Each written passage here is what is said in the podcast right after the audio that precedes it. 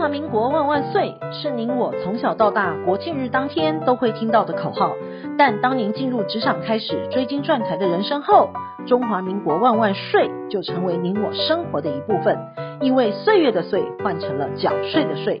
纳税是人民的义务，但节税是您我的权利，所以唯有正面对战，才有博胜的机会。聪明的您就是要有强大的应税智商。每周二与五，Cindy 都会与您在空中一起练税功，也欢迎大家持续练功。想睡的听众们，大家好，欢迎回到想睡的单元。香港名媛蔡天凤疑似遭到前夫家分尸烹煮，骇人的情节震惊华人界，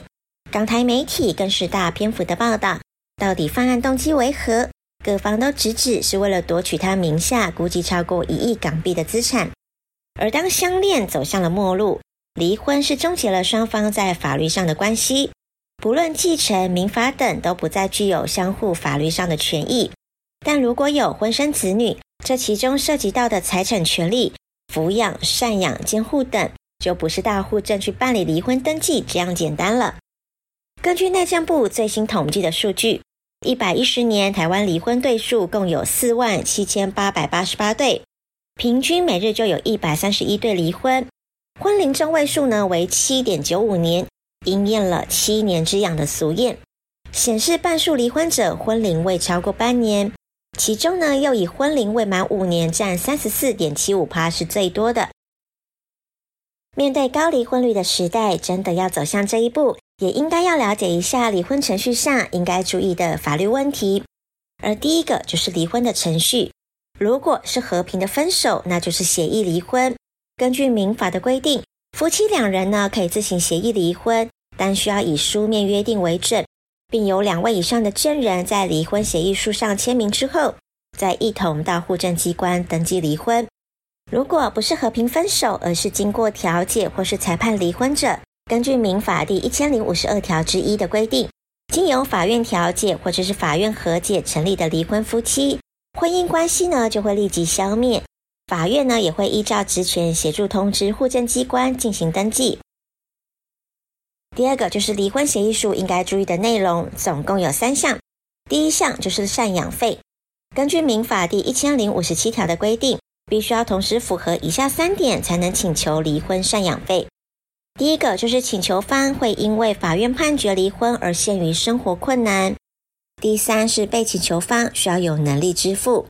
第二项就是监护权，根据民法一千零五十五条第一项明定，夫妻离婚者对于未成年子女权利义务之行使或负担，依协议由一方或双方共同认知。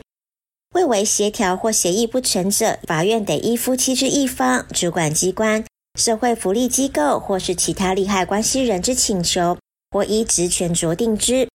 因此，监护权的协商可以是双方共同监护，或是单独监护。